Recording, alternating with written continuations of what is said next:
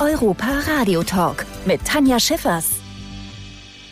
Wir sitzen hier im Studio 78 mitten im Europapark, genauer gesagt im französischen Themenbereich und ähm, wir haben ein Gast. Mir gegenüber sitzt Sarah Koch. Schön, dass du da bist. Ich glaube, es wird dich auch ein bisschen wie nach Hause kommen heute, oder? Ja, tatsächlich schon. Wir haben ja gerade gesprochen, vor einem Monat waren wir das letzte Mal hier und jetzt wieder. Vielleicht kann man es auch ein bisschen als süchtig bezeichnen. Ich Mit Sicherheit. Nicht, aber wir kommen so gerne hier wieder her. Genau, das heißt, für dich ist der Europapark auch so ein bisschen ein zweites Zuhause. Du warst auch ähm, wahrscheinlich nicht nur beruflich hier, sondern auch privat, oder? Genau, auch privat angefangen hat es, weil mein Bruder, der war mal hier im Globe Theater engagiert. Ich glaube, es war so 2009, 2010, da war ich zum ersten Mal da und dann hatten wir ihn auch in einem halben Jahr zwei, dreimal besucht. Er ist nämlich Musicaldarsteller mhm. und hatte damals dort gespielt. Und dann, als ich meinen Mann kennengelernt habe, den Samuel, war klar, er ist ja hier aus der Gegend. Stimmt. Okay, das verbindet uns auch.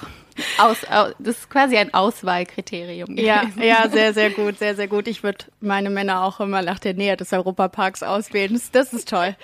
ähm, genau, das heißt, du hast schon eine private Verbindung zum Europapark und dann ist es jetzt vielleicht ja sogar noch umso schöner, dass du hergekommen bist vor einem Monat, wir haben es gehört, um hier zu shooten, nämlich für dein neues und dein erstes Album, glaube ich sogar, ne?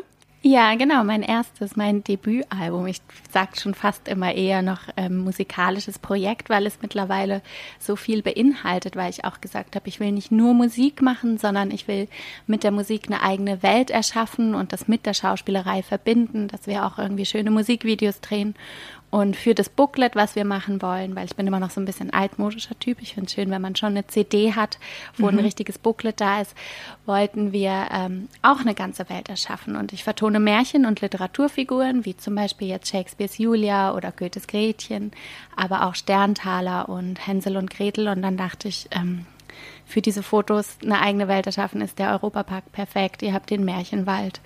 Und dann habe ich nachgefragt und äh, zack, waren wir dann hier. Ja, so schnell ja. kann es hier auf jeden Fall gehen.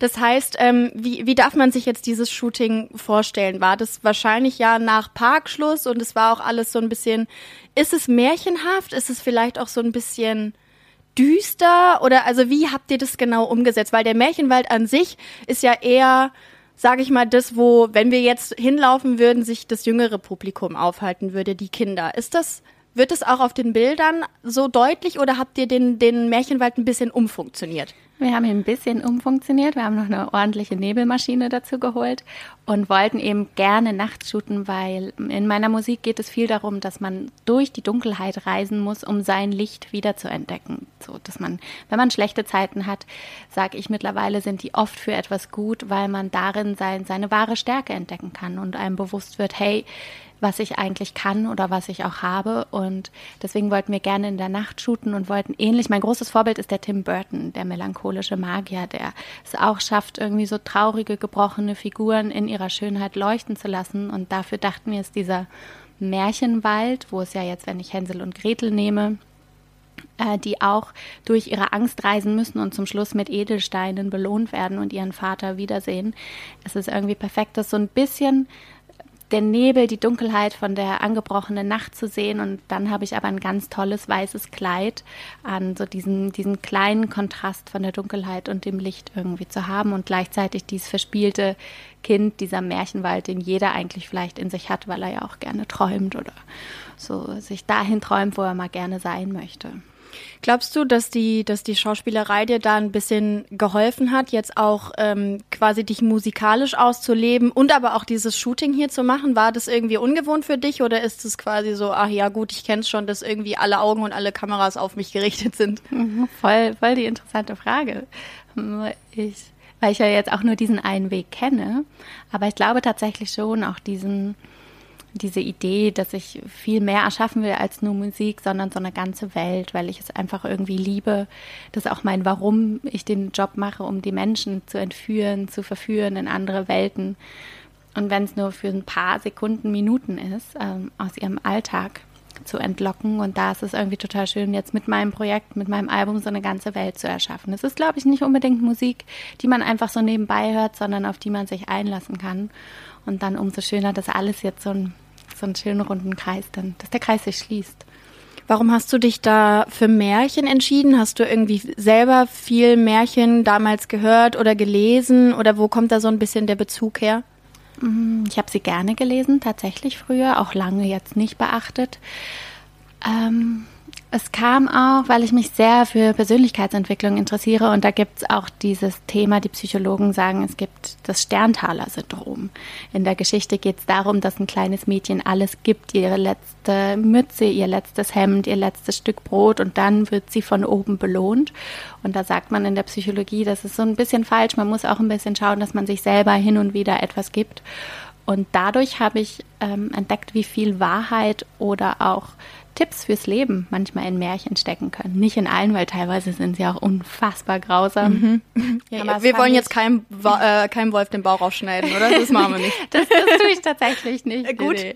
Aber genau, und deswegen finde ich auch bei Shakespeare und bei Goethe, die haben schon so viel Wahrheit. Die Julia, die so für ihre Liebe kämpft und nicht diese Frau ist, die eingesperrt wird und den, dem Willen ihrer Eltern folgt. Klar, letztendlich wird sie mit dem äh, landet sie äh, im Tod und äh, stirbt und der Romeo auch, aber das schaff, hat dann wieder Frieden geschafft, wo man auch lernen kann, will man es überhaupt zuerst so weit kommen lassen? Und das fand ich spannend, das neu zu beleuchten und ins Moderne zu ziehen.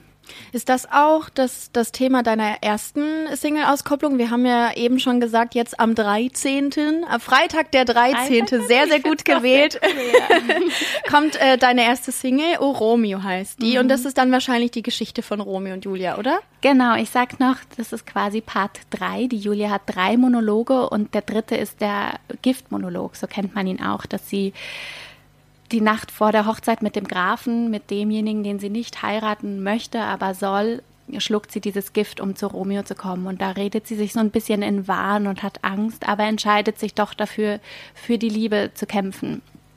Und ähm, genau, das ist mein erstes Stück, es ist meine absolute Lieblingsrolle. Ich liebe diese, den Film von damals natürlich auch und habe sie auch mal spielen dürfen und dachte, okay, das ist so das Erste, was ich raushauen kann. Dann fand ich es mit Freitag, dem 13. noch ganz spannend, Extrem. weil es ist so ich liebe diese Kontraste.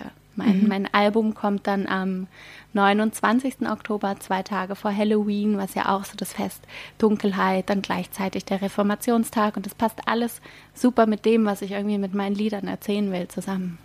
Meinst du, du kannst dir auch vorstellen, irgendwann mal bei uns im Märchenwald einfach Private Session Konzert zu geben, oder? Na klar. ich meine, wenn ihr das schon gedreht habt, oh, oder das, auch eine sehr, sehr gute ja, genau. Idee. Ja, Sofort. ist doch schön. Ähm, das heißt, du möchtest dich aber, also fühlst du dich da so wohl, dass du dir vorstellen kannst, dass das nicht nur dein erstes Projekt sein, dein erstes und dein letztes Projekt ist? Also hast du da irgendwie schon das Gefühl, ja, da könntest du dich wohlfühlen und das ist vielleicht auch so ein bisschen dein zweites Standbein in Anführungszeichen? Ja, es ist total spannend. Ich habe es selber in der Dunkelheit auch entdeckt, weil man mir immer gesagt hat, du kannst nicht singen und das habe ich alles aufgelöst und jetzt bin ich so dankbar, auch in dieser Corona-Zeit ein Projekt zu haben, an dem ich selber arbeiten kann, wo niemand mir sagt, was ich anzuziehen habe, wie das Drehbuch aussieht, wo ich alles, mein ganzes Team mitgestalten kann. Das ist schon toll und gleichzeitig unfassbar anstrengend, weil es so viel ist, um was man sich kümmern muss und dann will man natürlich auch, dass es allen gut geht. Aber ich sag niemals nie. Und die Julia, die hat ja noch zwei weitere Monologe. Die müssen ja auch noch vertont werden. Stimmt. Ja, gar nicht so blöd gemacht. Ich merke das schon. Ähm, das heißt, wir sind ja jetzt äh, hier im Europapark und du wirst ja sicherlich gleich auch noch mal eine Runde drehen. Geht's dann in den Märchenwald für dich oder steuerst du eher einen anderen Themenbereich an, weil der dir vielleicht noch besser gefällt? Oh, fies. Ich will natürlich alles ansteuern. Ja, das stimmt. Aber ich hätte gerne äh, ich hatte große Lust auf eine Show, auf die Varieté-Show auch tatsächlich.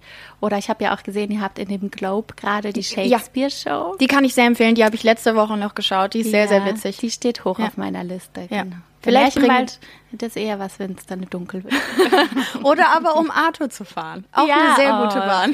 Toll, ja. Okay, gut, dann ähm, würde ich sagen, schauen wir mal, dass wir dich da auf jeden Fall gleich irgendwo noch in der Show unterkriegen, mhm. dass du dir die anschauen kannst.